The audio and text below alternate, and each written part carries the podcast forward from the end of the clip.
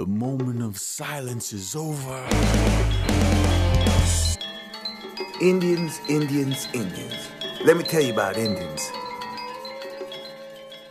Let me be a free man, free to travel, free to stop, free to work, free to choose my own teachers, free to follow the religion of my fathers, free to think and talk and act for myself. Pilamia, thank you. Mitakia Euersin, wir sind mit allem verwandt. Auch im Oktober eine Sendung über indigene Völker, dieses Mal über die Mapuche in Chile und Argentinien. Wir hören Musik von dem Mapuche-Ensemble Aflayay. In Maputungung heißt das ewig. Und äh, bis zu 14 Mitglieder kann dieses Ensemble haben. Sie tragen Tänze, äh, Gesänge und Poesie ihres Volkes vor. Viel Spaß mit dem Ensemble Ewig.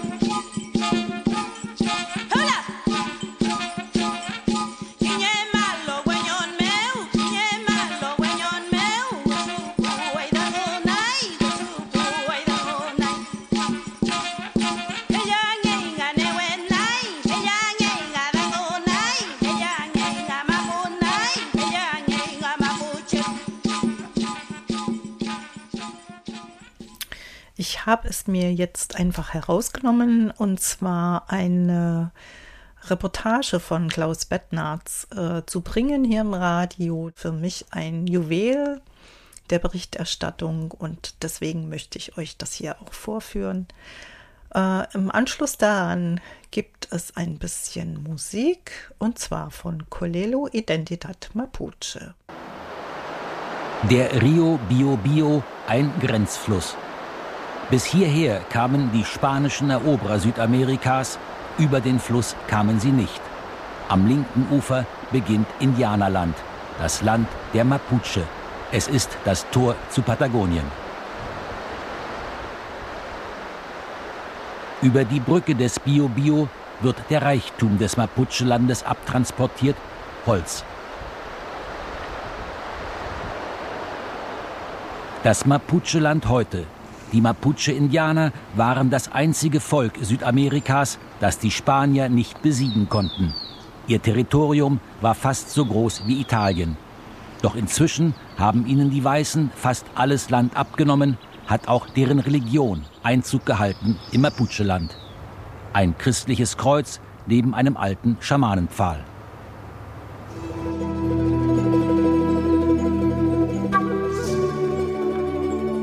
Unterwegs im Mapuche-Land.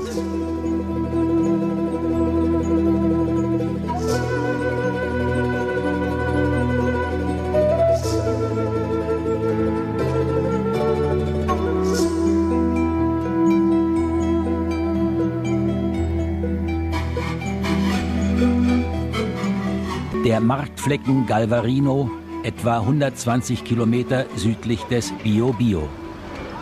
Hier leben fast ausschließlich Mapuche, viele von ihnen vertrieben von ihrem früheren Landbesitz.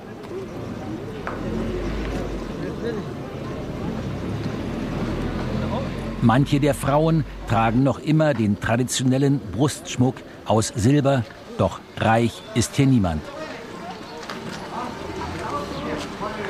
Insgesamt wird die Zahl der Mapuche in Chile heute auf etwa eine halbe Million geschätzt. Fast die Hälfte von ihnen ist inzwischen in die großen Städte gezogen. Die älteren Menschen sprechen noch Mapudungun. Für die Kinder gibt es keinen Unterricht in ihrer Muttersprache.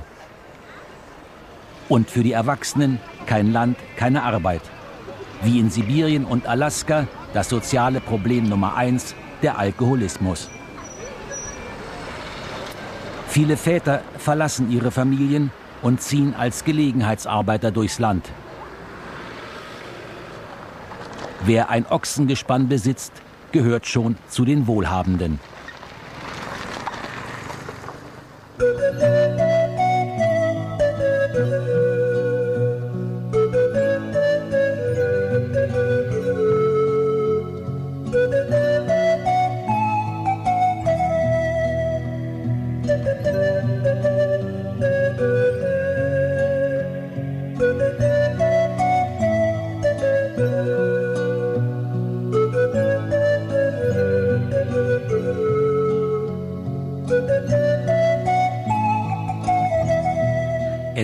Sonntag, ein heißer Sommertag im Dezember.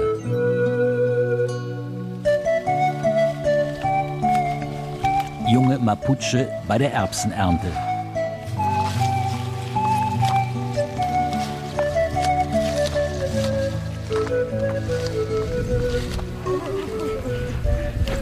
Das Feld, auf dem die jungen Leute arbeiten, gehört dem Dorflehrer.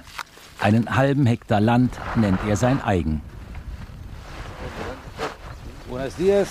Mit Hilfe unserer chilenischen Kollegin Liliana kommen wir mit dem Lehrer ins Gespräch. Ist das deine ganze Familie, die hier arbeitet?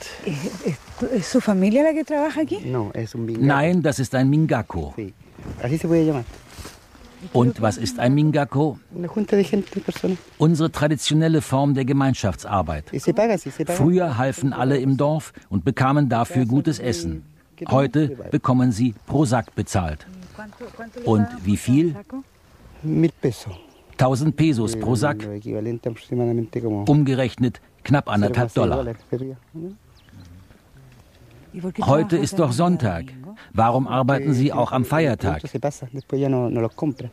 Weil es Zeit ist. Die Erbsen sind reif. Wenn wir zu lange warten, vertrocknen sie. Wir müssen uns nach der Natur richten. Deshalb arbeiten wir auch sonntags. Und das, obwohl uns Mapuche oft nachgesagt wird, dass wir faul sind. Da kann doch etwas nicht stimmen mit diesem Vorurteil, oder?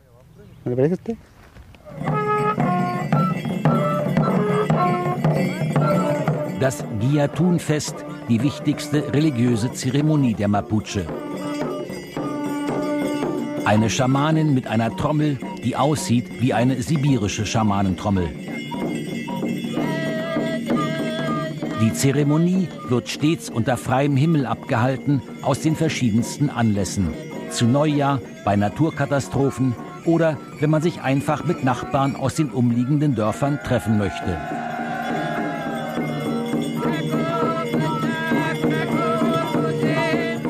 Die Götter der Natur werden angerufen, singend oder stumm.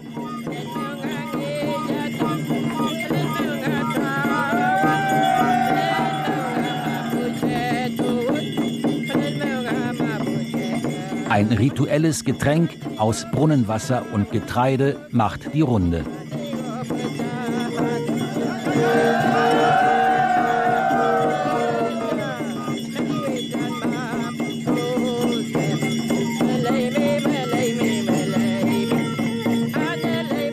Um die Verbundenheit mit der Erde zu demonstrieren, wird auch ihr geopfert.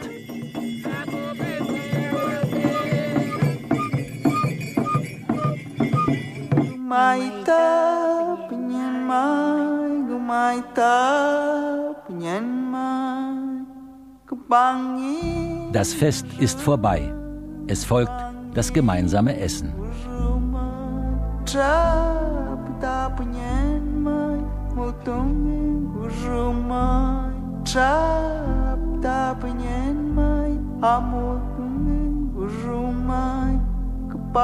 Man bleibt noch lange beieinander.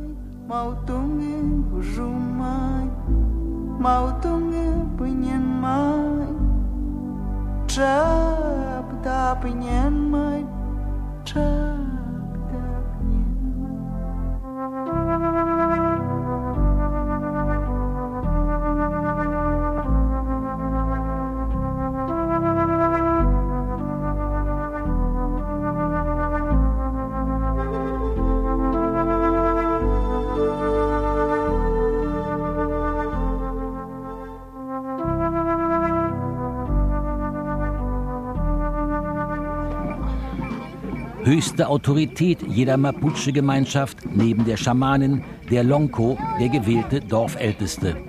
Welche Rolle spielt die traditionelle Kultur für die Mapuche heute?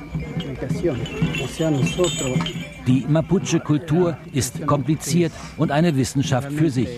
Aber für uns ist sie außerordentlich wichtig.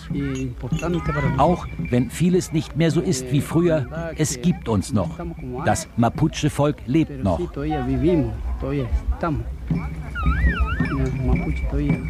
Unsere Ahnen haben uns ein Erbe hinterlassen.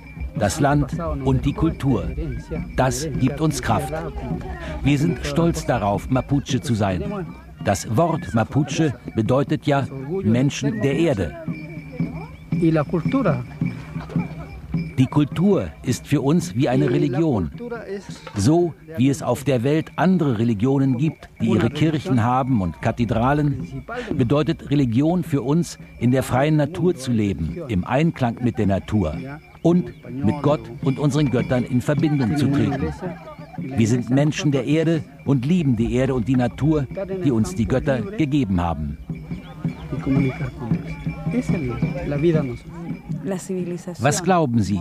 Hat die moderne Zivilisation Ihrem Volk mehr Positives oder mehr Negatives gebracht?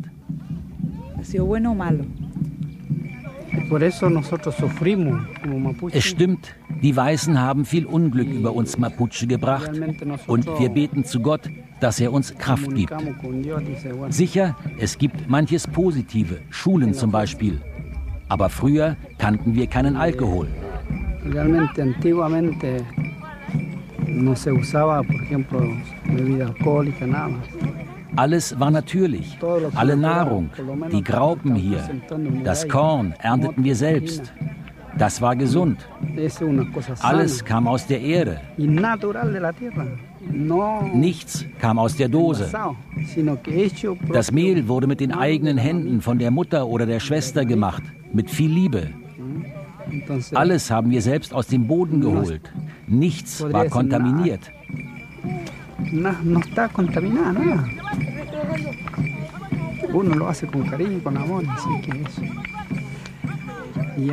Aber heute leiden wir, weil wir kein eigenes Land mehr haben. Wovon sollen wir leben? Was wird aus unseren Kindern und Enkeln? Wo sollen sie hin? ¿Dónde va a quedar?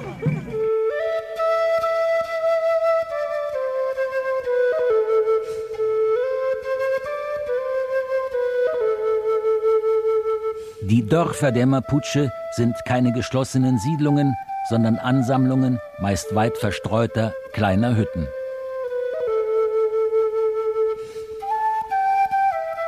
Anisieto, der Dorfälteste dieser Siedlung, gehört einer besonders kämpferischen Mapuche-Organisation an.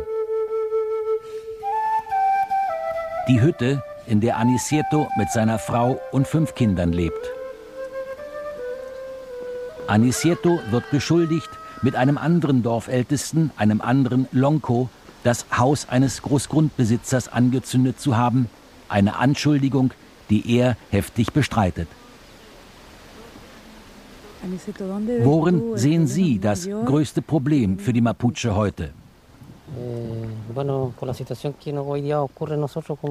Unser Hauptproblem ist der Kampf um unsere Rechte. Die Regierung versucht, die Mapuche-Bewegung zum Schweigen zu bringen. Dabei wendet sie ein Terroristengesetz an, das noch aus der Zeit Pinochets stammt.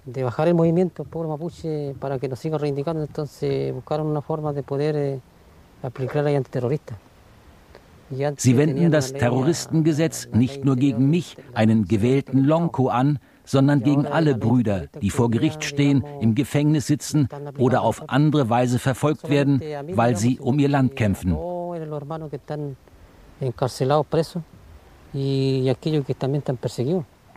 Gibt es denn nichts Positives? Es sind doch Entschädigungen gezahlt worden, neue Schulen, Straßen gebaut worden. Eh, das ist richtig. Es gibt allmählich Veränderungen. Die Situation hat sich im Vergleich zu früher etwas verbessert.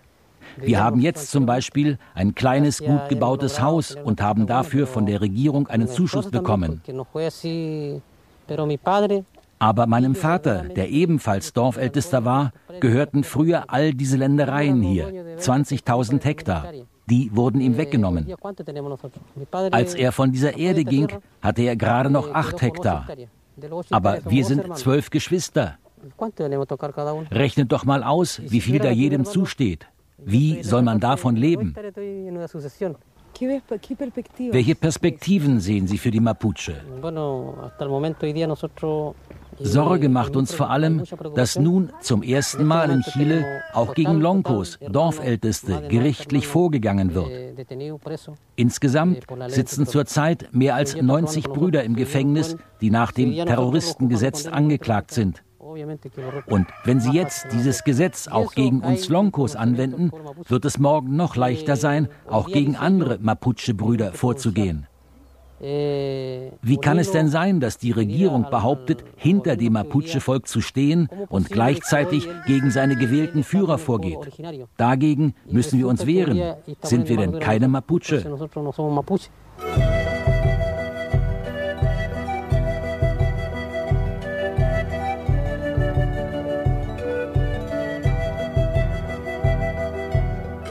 Wir verlassen das Mapuche-Land und tauchen ein in die Welt der patagonischen Fjorde. Und das ist sozusagen wieder eine andere Geschichte. Es ging dann noch weiter mit der Reportage von Klaus Bettnarz. Bis runter nach Feuerland hat er die noch ansässigen indianischen Stämme besucht. Wer sich dafür interessiert und da nochmal hineinschauen möchte, es gibt diese DVD in der Bibliothek, hier in der Zentralbibliothek auf dem Hallmarkt. Und diese DVD heißt Klaus Bettnarz Am Ende der Welt, eine Reise durch Feuerland und Patagonien. Wir machen weiter, wie angekündigt, mit Musik von Kolelo, Identidad Mapuche, Kimun Mapu Myu.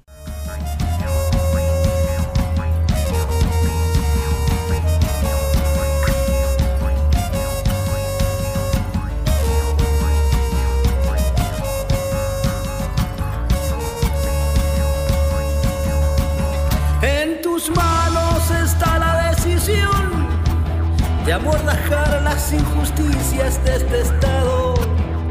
Dejarás que manejen la ilusión de tu futuro, tu presente y tu pasado. Impunidad e injusticias hoy se ríen en tu propia cara. Procedimientos, actitud y asesinatos amotinan tu palabra.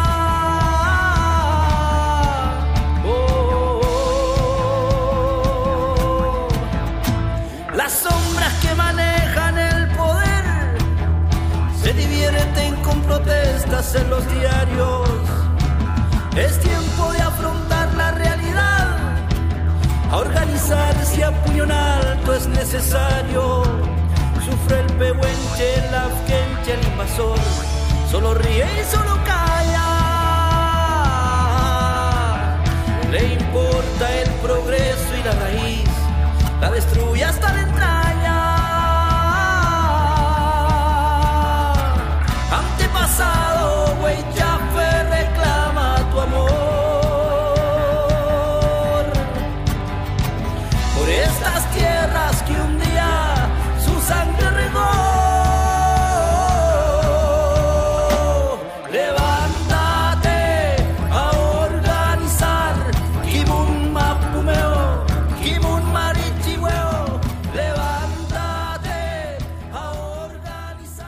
Hören wir uns mal eine kleine Sprachlektion an auf Mapudungung.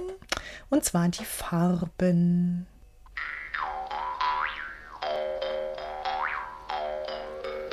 Filkias, Weiß, Guru, schwarz, Kalfu, blau, Gelu, rot, Chos, gelb, Geluchos, orange, Karu, grün, Konyol, violett, Kolu, braun, Kafu. grau. Das waren die Farben auf Mapudungung.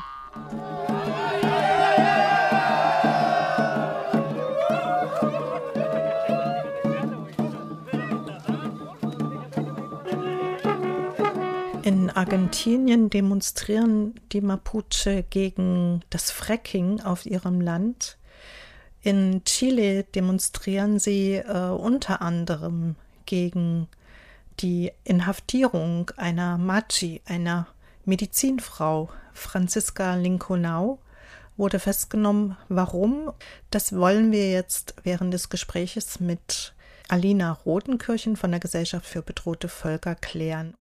Ähm, Alena, also es geht ja allgemein so ein bisschen um äh, die Situation der Mapuche in Chile und Argentinien. Da ist ja so einiges in den letzten, also in diesem Jahr auch passiert. Ähm, man kriegt hier ja immer nur so eine Seite präsentiert in den Medien. Ne? Also man liest über äh, von Überfällen auf Kirchen, man liest von Verhaftungen und von Festsetzungen. Also zum Beispiel dieser ähm, Fotojournalist Felipe Duran, Ja. Der ist ja so lange in Haft gewesen, in Untersuchungshaft seit letzten Herbst und wurde jetzt erst freigesprochen. Und da gibt es so verschiedene Dinge, ähm, dessen Hintergründe man ja hier überhaupt nicht erkennt oder nicht wissen kann, weil die meistens nicht vermittelt werden.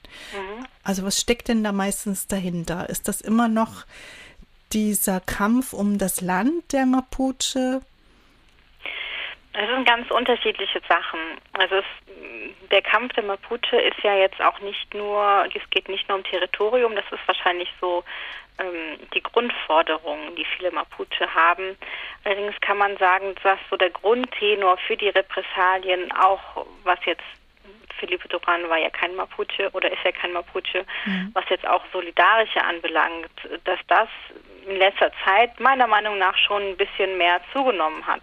Weil Felipe Duran war sehr solidarisch, er hat sich ähm, sehr eingesetzt, um die ganzen Repressionen in den Gemeinden zu dokumentieren, um die Bewegungen ähm, ja, zu fotografieren und auch für so kleinere Gemeinden, für kleinere Organisationen oder auch wirklich für ja so kleinere Familieninitiativen, ähm, die vielleicht so eine kleine Sommerschule machen wollten. Da war er immer direkt vor Ort, hat fotografiert, hat Videos gemacht und hat wirklich tatkräftig unterstützt, um ähm, ja wie gesagt so einen kleinen Beitrag zu leisten. Und ihm wurde ja vorgeworfen, zusammen mit dem Christian Levinau, dass er illegal Waffen besessen hätte, sowie Munition, so ähm, und vor allen Dingen auch, dass er seine Identität hätte verschleiern wollen.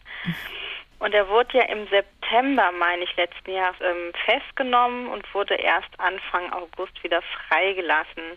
Und es waren halt jetzt Monate, wo er in Untersuchungshaft. Es ist kein ähm, Urteil gefällt worden bis zum 5. August. Das heißt, es war Untersuchungshaft. Sah, im, eigentlich würde man ja sagen, im Zweifel immer für den Angeklagten und dass die dann auch erst ins Gefängnis müssten, wenn sie ähm, dann auch verurteilt sind. Ne? Aber so ist es halt leider nicht. Auch nicht für ähm, Solidarische mit der mit dem Kampf der Mapuche. Und die Anklage wurde fallen gelassen, weil die Beweise einfach nicht stark genug waren. Mhm. Und das sind immer noch diese ähm, Gesetzesgrundlagen aus der Pinochet-Zeit. Genau, es hat sich eigentlich überhaupt gar nichts Ach, geändert. Ja, ist ja unglaublich. Gibt es denn überhaupt Entwicklungen ähm, so von der Regierungsseite in eine etwas humanere ähm, Behandlung der Mapuche und auch der Leute, die sich damit solidarisieren? Also gibt es da Bestrebungen, das ein bisschen zu entschärfen oder wird das einfach immer extremer? Ich würde sagen, die Regierung, die sucht sich immer so ihre Leute raus, die eh schon immer mit ihnen zusammengearbeitet haben und gibt dann vor, mm, so einen runden Tisch zu machen. Mhm. In Wirklichkeit ist es dann aber so, dass die Sektoren und die Organisationen und die Gemeinden, die wirklich betroffen sind, dass die meistens dann überhaupt nicht zu Tisch geladen werden, sodass man deren Meinung auch überhaupt gar nicht hört und auch deren Erfahrungsberichte ähm, nicht mitbekommt. Das ist nämlich dann wieder mh, hm, auch eine völlig andere, andere, völlig andere Geschichte. Mhm. Ja, wie beispielsweise ähm, mit der Marci Franziska Linkunau. Es handelte sich ja damals dann auch um diesen Brandanschlag, der auch hier groß in den Medien war, 2013. Das war ein Brandanschlag an dem Ehepaar Luxinger McKay. Mhm. Das äh, waren auch Siedler im Süden von Chiles.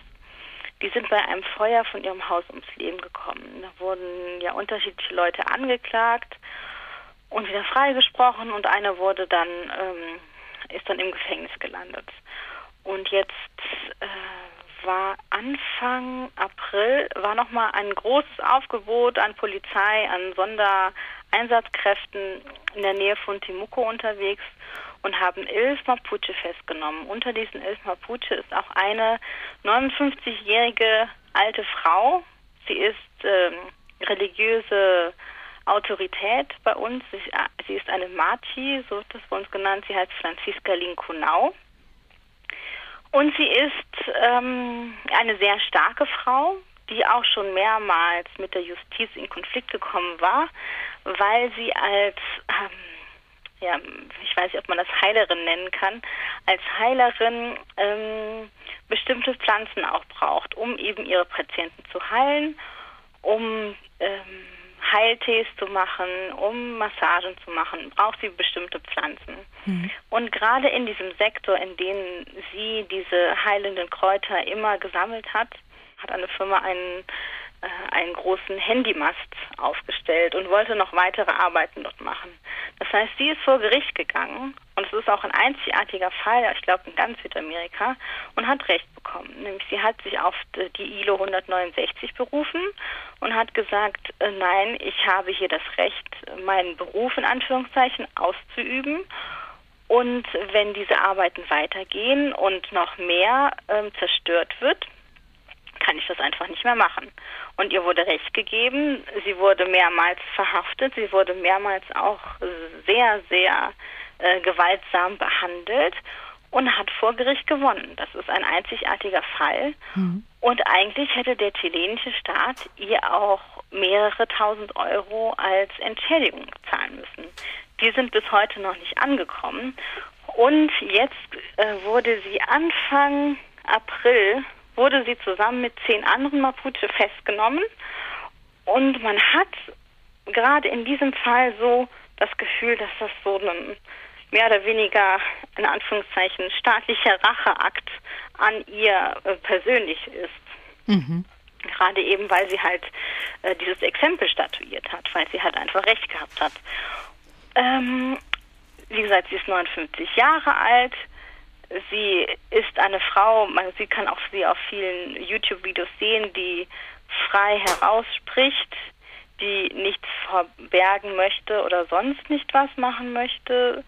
Sie hat ähm, auch in der ersten Instanz wurde sie freigesprochen und äh, hätte eigentlich nach Hause kommen müssen. Daraufhin wurde Berufung mehrmals eingelegt und es ist jetzt seitdem so ein Hin und Her.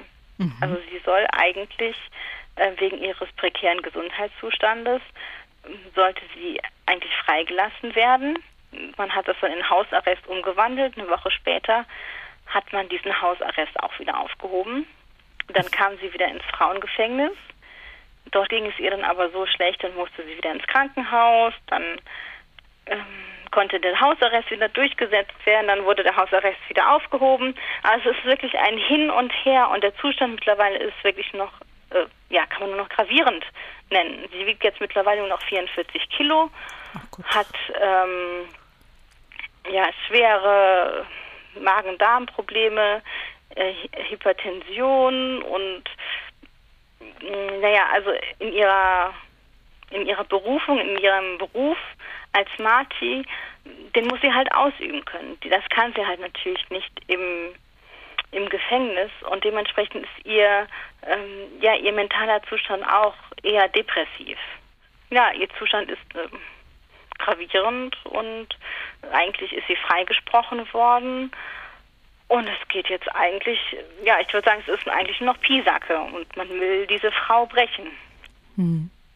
Und ihr wird sozusagen ähm, im Zusammenhang mit diesem Brandanschlag äh, Beteiligung mit vorgeworfen oder genau. was wirft man ihr vor? Ja. Ja dass sie daran teilgenommen hat, beziehungsweise dass sie ja so Versammlungen in ihrem Haus hat stattfinden lassen, dass immer Leute ein- und ausgegangen sind und ja, aber wenn sie eine praktizierende Medizinfrau ist, genau. dann, dann, dann kommen halt auch Patienten, ja. Ja, hm. genau. Aber es ist natürlich heftig und es zeigt so ein Bild von Willkür auch, ähm, die Leute unter Druck zu setzen, beziehungsweise Leute gerade unter Druck zu setzen, die sich gewehrt haben, erfolgreich. Genau.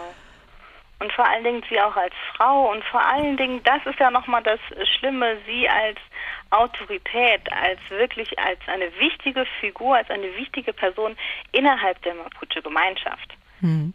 Also es ist nicht irgendwer, sondern es ist jemand, der wirklich Kraft hat und auch Kraft für die Mapuche, für die Gesellschaft an sich ähm, ausstrahlt. Hm. Wie könnte es in dem Fall weitergehen, Alina? Was, was können Familienangehörige ausrichten dagegen? Gar nichts?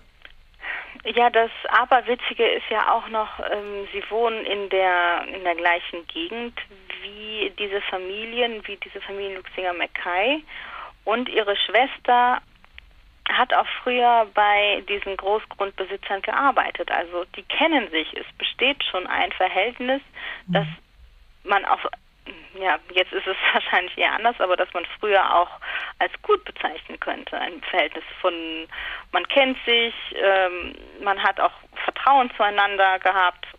Also es ist schon Wahnsinn. Mhm. Und die Familien, die versuch, äh, die Familienangehörigen versuchen natürlich, die Leute zu mobilisieren.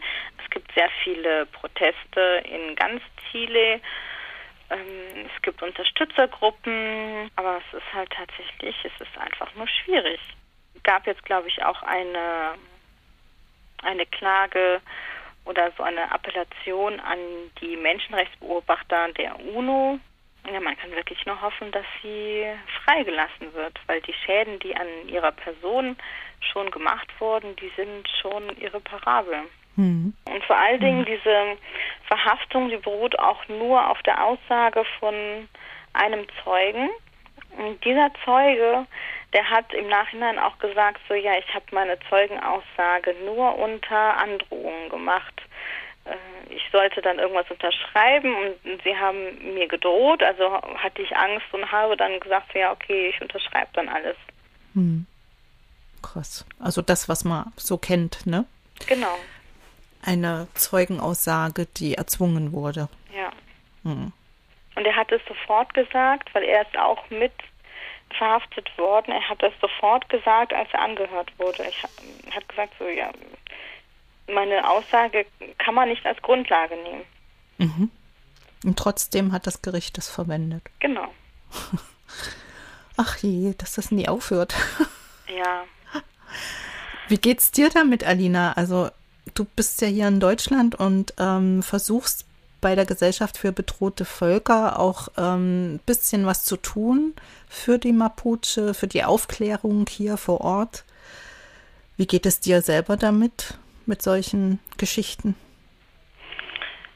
Ja, es ist höchst unerfreulich. Ich frage mich halt auch, wird sich da irgendwas dran ändern? Andererseits sehe ich auch die andere Seite, also dass trotz dieser ganzen äh, unschönen Nachrichten und trotz dieser, dieser ganzen Misere und die ganzen Sachen, die viele Menschen durchleben müssen, dass es trotzdem unheimlich viele, auch junge Leute gibt, die sich trotzdem immer noch ähm, engagieren, die zu Mobilisationen aufrufen, die ganz viele unterschiedliche Formen des Widerstandes finden, sehr kreative Formen auch und die trotz allem ihre Hoffnung nicht verlieren, die ihre eigenen ja, Freiräume auch finden, wie sie sich ausdrücken können, auch wie sie ihre, ihre Gesellschaft stärken können. Auf diese Seite konzentriere ich mich eher. Und das macht mich dann natürlich auch froh, und ja, ich versuche immer im, im, konstanten Kontakt zu sein mit unterschiedlichen Menschen, die in unterschiedlichen Bewegungen auch ähm, zu tun haben. Und da habe ich beispielsweise auch erfreuliche Sachen gehört, wie beispielsweise konnte sich jetzt eine Mapuche-Partei etablieren, vor kurzem erst, und diese Mapuche-Partei tritt nun an, für die Kommunalwahlen an. Also 35 Kandidaten treten in der Kommunalwahl Ende Oktober an. Ähm, einer als Bürgermeister und 35 äh, und 34 Gemeinderätinnen und Gemeinderäte in unterschiedlichen Gemeinden. Und manche kenne ich auch davon. Und das freut mich natürlich total, weil ähm, diese Mapuche-Partei heißt Walmapuen und sie haben ein, meiner Meinung nach ein, eine sehr schöne Idee, wie man das Zusammenleben in der Araucania, in der Region oder auch in den umliegenden Regionen ähm, besser gestalten kann. Mit Chilenen und Mapuche gemeinsam. Sie haben Schwerpunkte beispielsweise auch auf ähm, einem ja auf dem linguistischen Bereich, auf der Revitalisierung der Mapuche Sprache, mhm.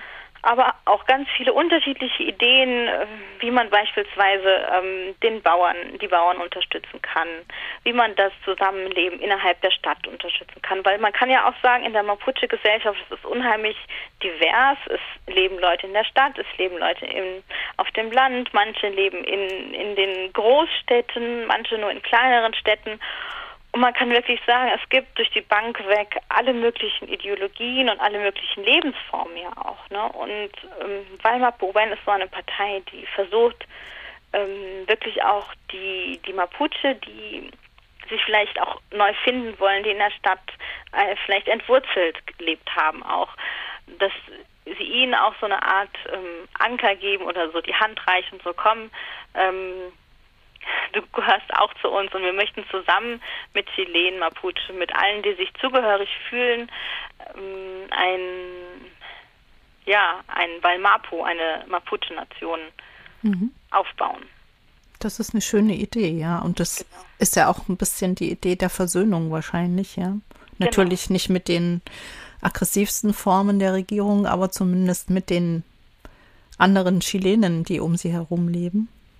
Genau, und man muss ja auch sagen, es gibt ja auch viele Chilenen, ähm, die durchaus solidarisch ähm, dem Kampf der Mapuche gegenüberstehen, weil die äh, sehen halt auch die Ungerechtigkeit äh, in der Geschichte.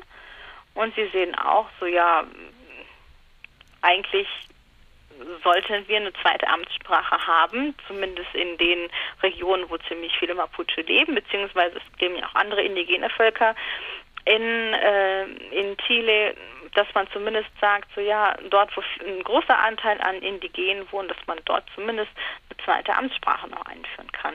Mhm.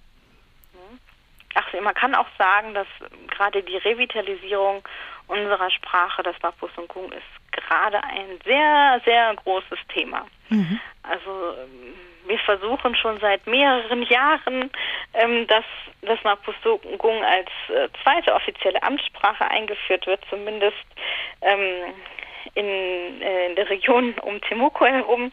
Es hat leider noch nicht funktioniert. aber man sieht wirklich, dass die Nachfrage enorm ist. Ganz, ganz viele ähm, ja, junge Leute bieten Sprachkurse an und diese Sprachkurse, egal wo sie sind, da kommen Hunderte hin. Mhm. Es ist wirklich toll zu sehen, auch wie sehr sich diese jungen Leute ähm, engagieren, um ihre Sprache zu lernen und auch ähm, sobald sie halt mehr können, versuchen sie halt auch dieses Wissen an, an andere wieder weiterzugeben. Ne? Hm. Caring is sharing. Das stimmt. Und ähm, was du vorhin gesagt hast, also ich bewundere auch ähm, das Durchhalten der Mapuche, also dass ihr Geist trotz allem noch überlebt, dass der Wille weiterzumachen da ist. Und ähm, ich habe auch so im Internet, wenn man mal ein bisschen recherchiert über die Mapuche, wunderbare Künstler gefunden, also Musiker, die Mapu Dungung, heißt das, ja, ja? Mapu Dungung, immer integrieren in ihre Kunst. Also das ist noch sehr stark und sehr lebendig, die Kultur. Genau, vor allen Dingen auch viele, die wirklich auf Mapusungung auch rappen. das Mhm. ist auch toll. Also ich habe gesehen den, wie heißt er, Minuto Soler? Ja, genau, Luanco. Luanco, genau. Genau, Luanco. Dann gibt es ähm, Wichiketeni Chawun, heißen sie.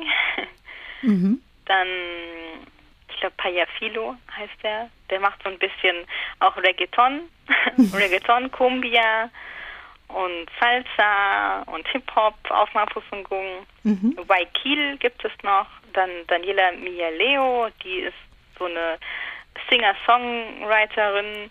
Ähm, was gibt es denn da noch? Ähm, jetzt in der Kunstszene ist es, glaube ich, Ingrid Painemilla. Oh, die ist eine Malerin, aber ich glaube, sie macht auch Skulpturen und alle möglichen andere Sachen. Also die hat schon echt sehr viel Potenzial. Mhm. Ähm, Alina, als abschließende Frage heute, ähm, gibt es denn in Deutschland auch mal wieder eine Veranstaltung für die Mapuche? Weißt du etwas in den nächsten Monaten? Ähm, ach ja, da kann ich noch was sagen. Und zwar der nächste Schwerpunkt der Zeitschrift ILA wird ein Mapuche-Schwerpunkt sein. Was Also ist die Zeitschrift ILA? Genau, es gibt eine Zeitschrift, die hat einen Lateinamerika-Schwerpunkt. Mhm. Die heißt ILA, ILA. die haben immer ganz aktuelle Themen. Das ist so ein Lateinamerika-Magazin. Mhm. Kann man im Internet googeln und bestellen und am besten auch abonnieren. Okay, also da kommt dann auch immer mal das Thema Mapuche. Genau, und äh, jetzt haben sie einen Soja-Schwerpunkt und in der nächsten Ausgabe im Oktober kommt dann ein Mapuche-Schwerpunkt. Auch unter anderem mit äh, Mapuche-Rappern oder mit Mapuche-Musikern. Äh, ich schreibe auch über die Revitalisierung des Mapusungung, aber es wird auch eine junge Mapuche-Frau zu Wort kommen, die sich als Gemeinderätin aufstellen lässt in den Wahlen ganz viele unterschiedliche Sachen, auch Buchvorschläge. Es gibt ja auch unterschiedliche Literatur, auch auf Deutsch oder auf Englisch, die man hier erwerben kann, mit äh, Fotoreportagen beispielsweise. Also ist ganz spannend. Mhm. Ja, also da wäre ich auch ganz neugierig. genau, kann ich nur empfehlen. Und äh, außerdem organisiere ich zurzeit so eine Art Rundreise. Und zwar, ich war ja vor zwei Jahren selbst in Chile und habe am Mapuche, am ersten Mapuche-Internat teilgenommen. Mhm. Das ging drei Wochen lang. Und von diesem Zeitpunkt an hat eigentlich so alles angefangen, diese ganzen, äh, diese ganzen massiven Mapusungung, ähm, Unterrichtsstunden, also das ist halt wirklich sehr, sehr viel geworden ist und es ist auch mittlerweile schon richtig Mode geworden ist. Und es gibt über dieses erste Internat gibt es einen Dokumentarfilm, der fertig ist. Den bin ich gerade dabei ähm, zu untertiteln auf Deutsch. Und der dauert ungefähr 40 Minuten und ich biete so eine Art Vortragspaket an. Mhm. Das heißt, so eine Einführung, worum geht es in der äh, Revitalisierung des Mapusungung, dann ähm, welche sind die ähm, Akteure, die da mitmachen, was sind die Ziele dann wird der Film gezeigt und dann kann man noch mal ein bisschen spezieller auf ähm, gerade diese Organisation eingehen, wie beispielsweise die FILMAE, die Studentenorganisation, der Studentenverband der Mapuche oder auch Nachfolgeorganisationen ähm, und natürlich auch auf Fragen eingehen. Und der Sinn und Zweck dieser Veranstaltungen wird sein, dass man äh, Geld sammeln kann für mehr Mapudungun-Internate. Wo fin findet man dann die Informationen, wenn die Daten dann feststehen? Auf welchen Webseiten? Die findet man auf der Seite de.mapuches.org. Also auf der deutschen Mapuche-Seite, ne? Genau. Aber ja. auch im Internet oder auf unserem Newsletter. oder in Facebook unter Mapuche Alemania. mhm. Okay. Oder auf Twitter Mapusol. Wunderbar. Dann vielen Dank. Ja, danke Alina fürs Gespräch und alles Gute, alles Gute für deine Arbeit. Toi, toi, toi für das Projekt, was du vorhast. Und ja, ich wünsche natürlich dir und dem Mapuche-Volk alles, alles Gute. Danke. Tschüss. Mach's gut, Alina. Tschüss. So, jetzt noch ein kleines musikalisches Juwel von Anai Mariluan. Mapu Kimun. Das war mal wieder mit Hakje euer Sinn. Wir sind mit allem verwandt. Tschüss, sagt Mara Stern.